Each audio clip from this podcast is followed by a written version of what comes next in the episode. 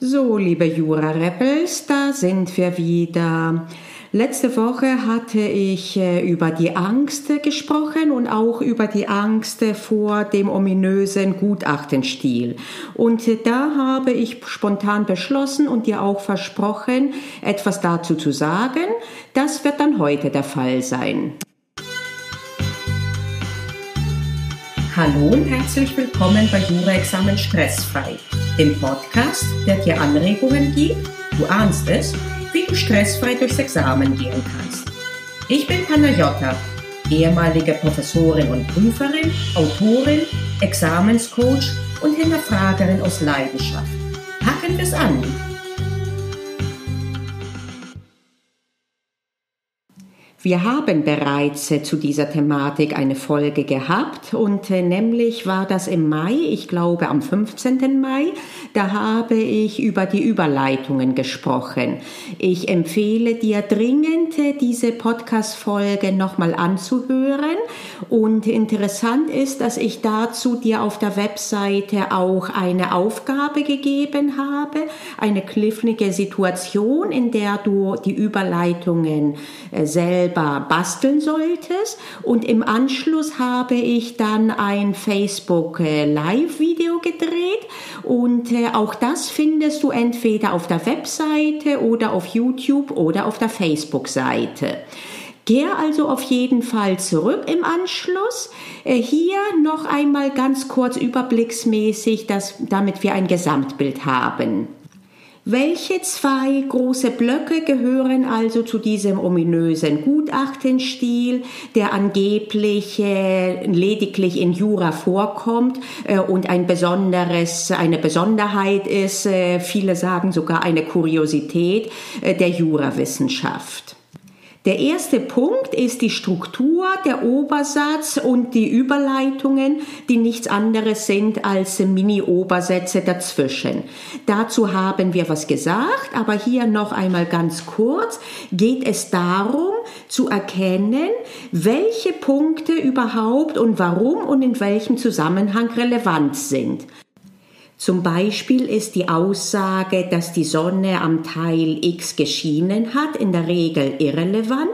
Sie kann aber dann relevant werden, wenn es zum Beispiel einen Autounfall gibt äh, und der Fahrer, der nicht selbst Halter des Autos ist, sich exkulpieren möchte, weil er behauptet, die Sonne lag aber sehr tief und hat ihn geblendet und es wäre ihm nicht möglich, den Unfall zu verhindern. Dann ist tatsächlich der Sonnenschein Sonnenschein ein Punkt, der relevant fürs, fürs Gutachten, aber das hat man erst rausgefunden, als man zu dem Punkt gekommen ist, ob der Fahrer überhaupt fahrlässig war oder nicht, als der Unfall geschah.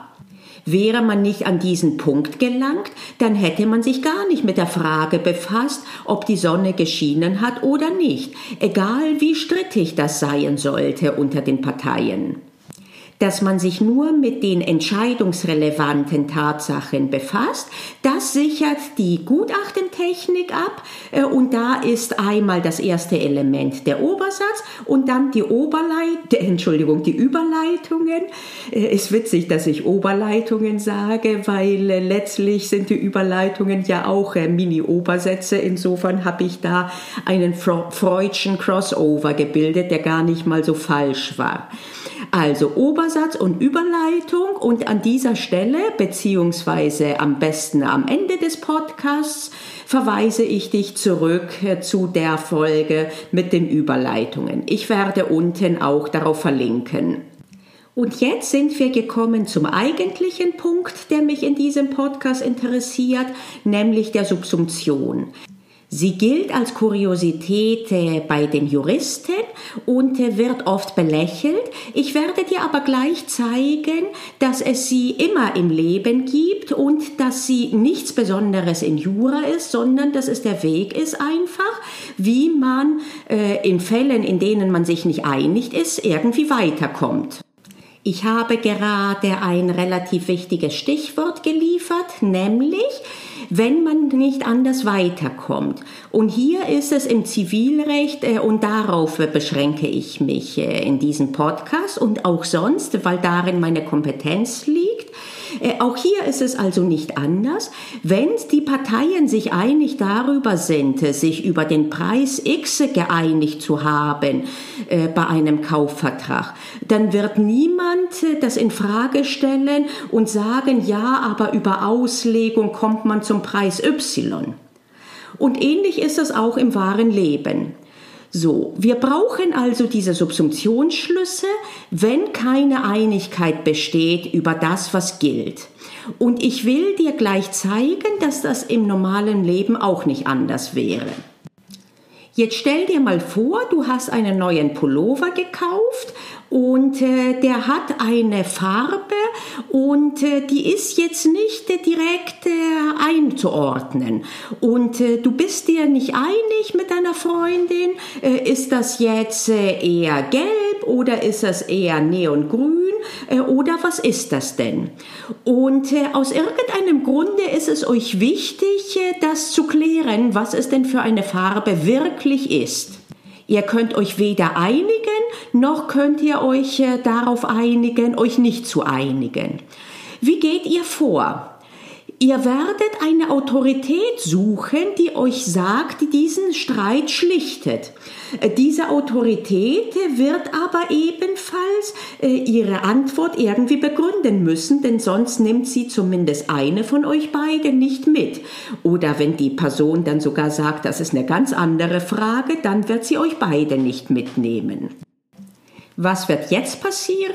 Im Zweifel wird jetzt die dritte Person oder ihr beide äh, Tante Google anrufen oder eventuell dann direkt zu Wikipedia gehen und dort suchen, ob es irgendwie eine verbindliche Definition von Farben gibt. Und da wird man das RAL-Institut zum Beispiel finden, das wirklich Farben normiert hat. Und da gibt es eine Farbtabelle, die ist abgebildet und es gibt auch einen Farbfeld Farbfächer, den man sich physisch bestellen kann. Und was werdet ihr dann machen? Im Zweifel werdet ihr wieder diesen Farbfächer auf dem Monitor, nee, Entschuldigung, diese Farbtabelle auf dem Monitor aufrufen und dann werdet ihr den Pullover daneben legen und dann werdet ihr gucken, wo ist am meisten Übereinstimmung.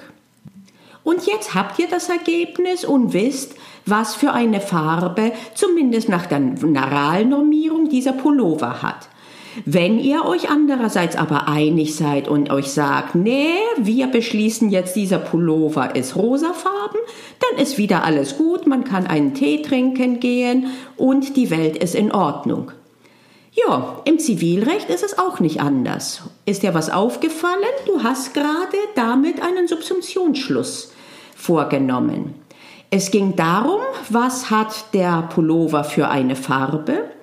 Du hast gesucht nach einem Gesetz im weitesten Sinne, nach einer Autorität, die bestimmt, wie die Farben bei Bezeichnung X, wie die Farbe X auszusehen hat. Das war diese RAL-Farbpalette.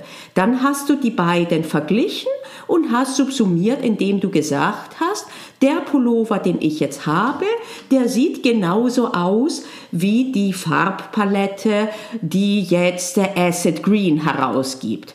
Ich weiß jetzt nicht, ob wirklich diese Bezeichnung in der RAL-Palette vorkommt, vermutlich nicht, äh, aber du verstehst schon, was ich meine. Ich kann das noch eine Spur äh, verallgemeinern.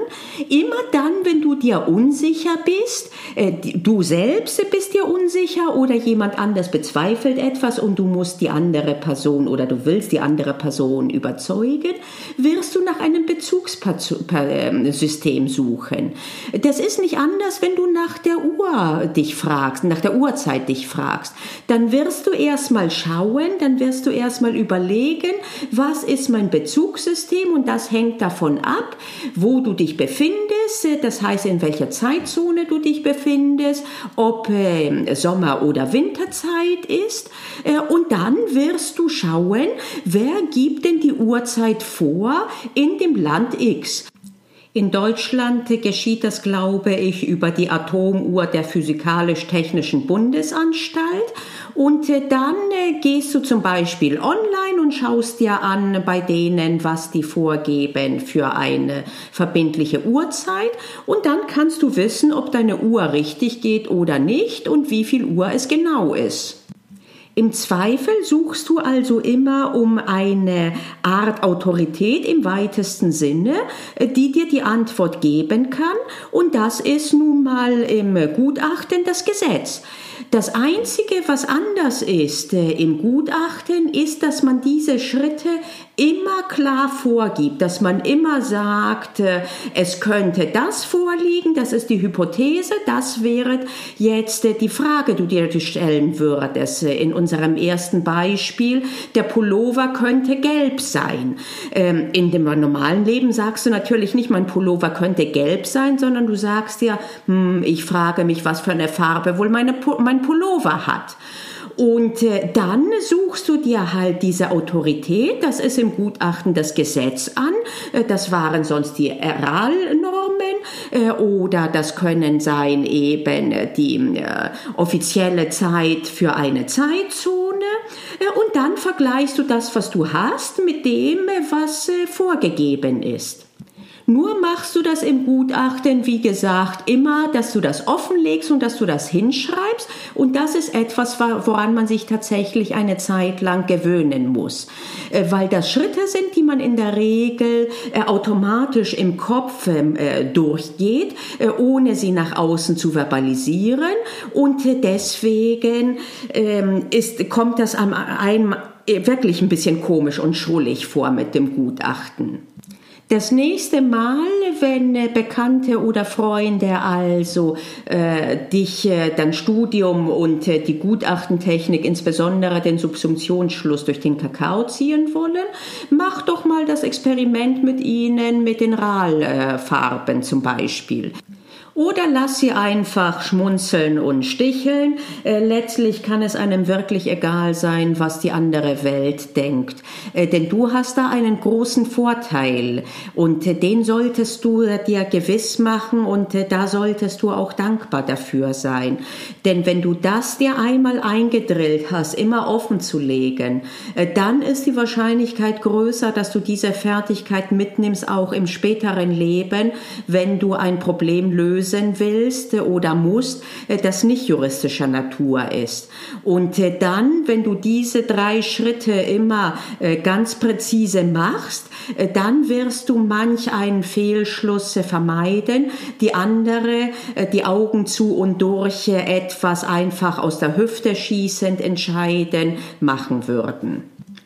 So, das war's auch für heute aus meiner Sicht. Diese Episode lag mir aus vielfacher Hinsicht auf der Seele.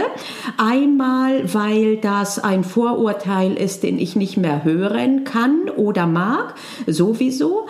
Aber den Anstoß hat gegeben die Episode der letzten Woche, wo es die Ängste gibt. Und als ich da sprach, da fiel mir auf, dass wirklich eine der Ängste auch dieser ominöse Gutachtenstil ist. Und das ist nun nun wirklich schade. Äh, diese, äh, dieser Punkt ist wirklich keiner, der einem Angst machen sollte. Also denn, diese Episode könnte jetzt beendet sein. Das ist sie dann, wenn ich alles, was ich sagen wollte, schon gesagt habe. Ich gucke mir mal kurz an, beziehungsweise gehe mal kurz durch den Kopf, was ich alles sagen wollte. Ja, ich habe alles gesagt. Das heißt, dass wirklich diese Episode beendet ist. In diesem Sinne einen schönen Tag, bis demnächst, bis nächste Woche vermutlich. Ciao, ciao. Ich bin Panagiotta und ich hoffe, ich habe dir heute eine Anregung gegeben, wie du deine Examensvorbereitung ein kleines Stückchen stressfreier machen kannst. Denk daran, es liegt in deiner Hand. Also pack's an. Wir hören uns in der nächsten Episode.